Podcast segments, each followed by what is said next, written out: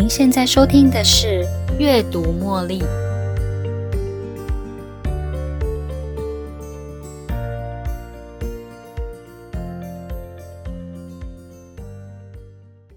Hello，大家好，欢迎收听今天的《阅读茉莉》。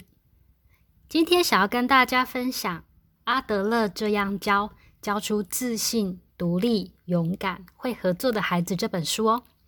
阿德勒是有名的心理学家，提出个体心理学，在这本书中深入讨论要怎么样协助孩子建立正确健康的人格，探讨核心问题，并且提供解答。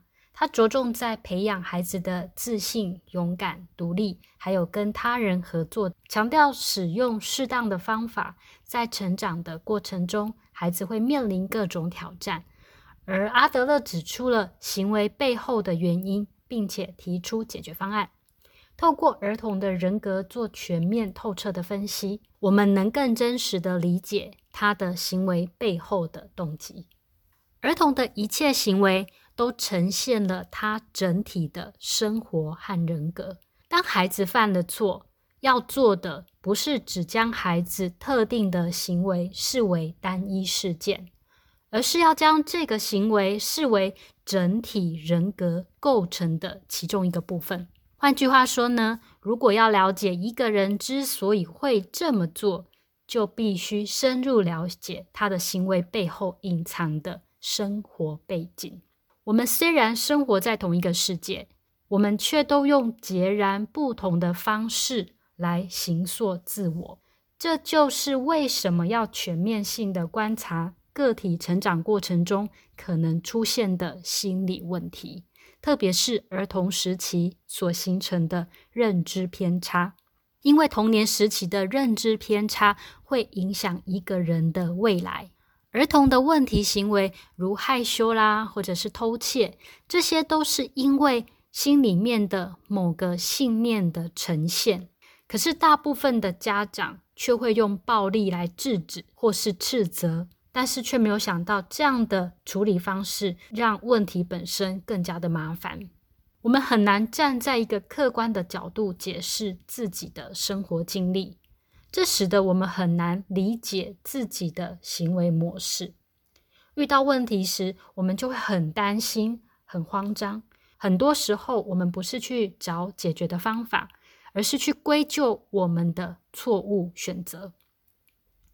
当我们不理解问题真正的意义时，就没有办法从负面的经验中学到宝贵的教训。其实，过去的经验也是自己人生经历的一小部分。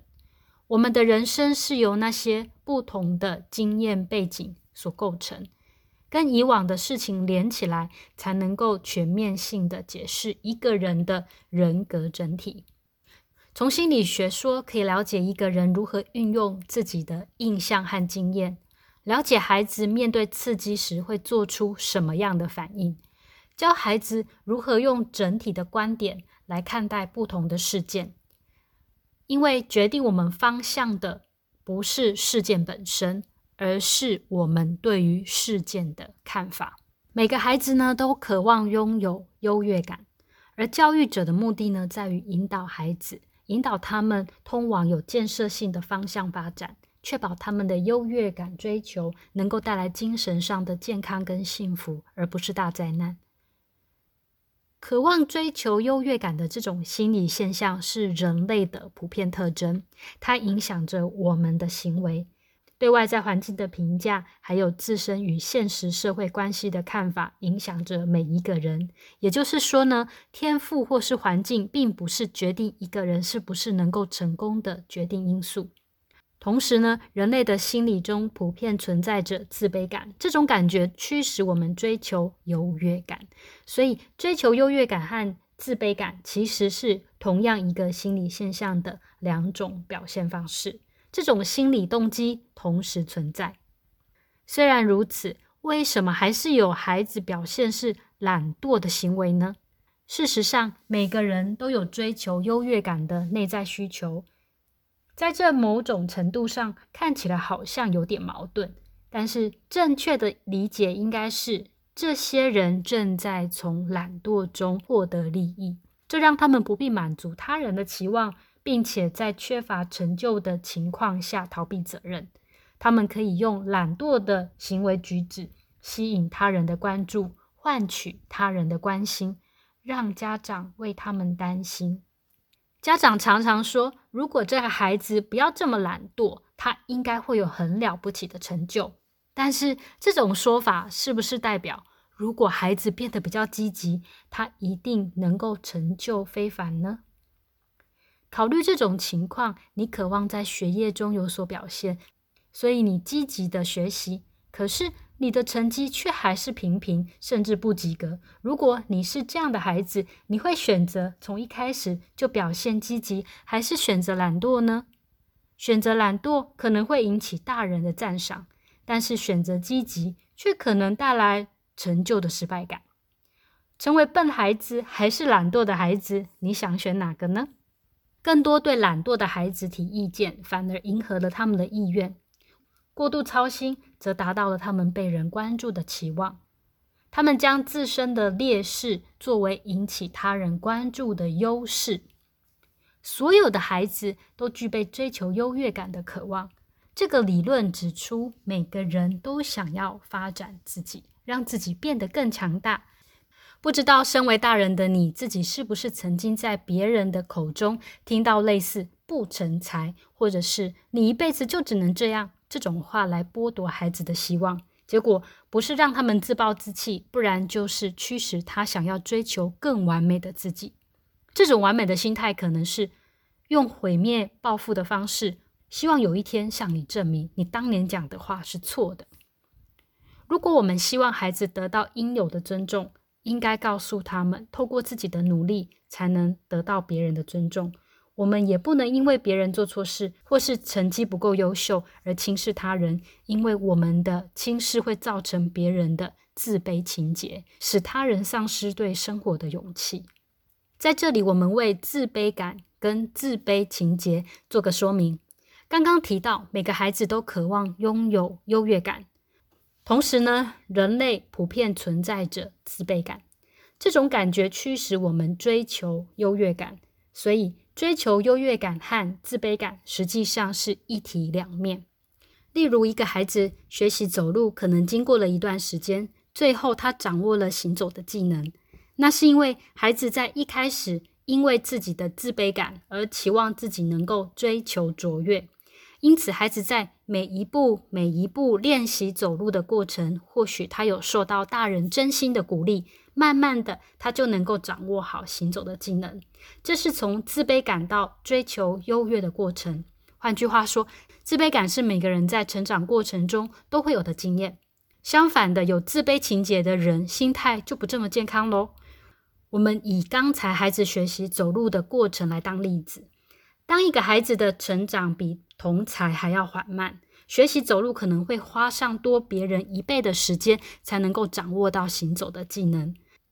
最后，即使他能成功的掌握到如何走路的技能，可是自卑情节却在他的心中生根。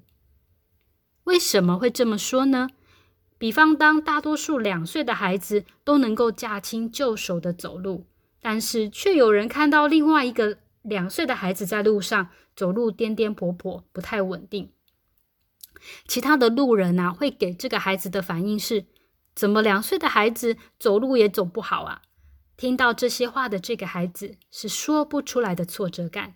于是，在这之后，不论是自己的努力，或是大人的训练，又或是受到专业的医疗过程训练，最后这个孩子得以成功的在三岁与一般同才的孩子一样掌握到行走的技能。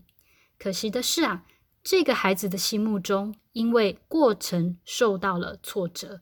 形成他对自己的态度是挫败的，这样的想法会一直延续到他成年之后，持续影响着他对自己的看法或是行为方式。这就是所谓的自卑情结。身体和心理层面之间的关系非常的复杂。一个人的身体缺陷不一定会导致心理上的自卑情结。可是呢，当一个曾经罹患过疾病的儿童，在疾病被治愈之后，可能也会承受生理上的后遗症，例如身体畸形啊，或是骨骼弯曲等等。这些生理上的变化，可能让他们在心里有了挫败感，也形成了他们的悲观态度。这种挫败感还有悲观，与疾病期间所经历的情感困境是一样的。这两种感觉之所以会持续存在。并不是因为疾病被治愈之后而减轻，而是因为在他深受那些疾病所苦的那段日子，他接受到外在的世界对他的反应，塑造了他看待自己对外在世界的处理方式。这就是我们刚才提到的自卑情节。健康的心理呢，也能存在有缺陷的身体之中。反之，当一个身体健康的孩子却经历了不幸事件，可能因此对自己的能力产生误解，形成不健康的心理。这种心理会使得孩子对困难过于敏感，将任何遭受到的挫败都变成是自己无能的证明。事实上，心灵的健康跟身体的状况并没有直接的相关，真正相关的是个人的应对方式和心态。孩子需要学习面对困难，并且保持积极的心态。最后，阿德勒的教育理论告诉了我们：期望自己不透过努力就想要得到别人的尊重是错误的想法。期望得到他人的尊重和认可，必须建立在自己的付出还有成就上面。无论他人是否犯错，或是他的成绩表现如何，我们都不能轻视他。这样的想法就能够帮助孩子理解，尊重他人不仅是道德的要求，更是维护他人尊严的基本原则。透过这样的正面教育，我们可以协助孩子建立自信，避免自卑情节的产生。他们会明白，勇敢的面对生活，积极努力，才是实现希望还有获得尊重的真正途径。希望今天的分享帮助得到大家，在教养还有生命的观点上有不一样的看待角度。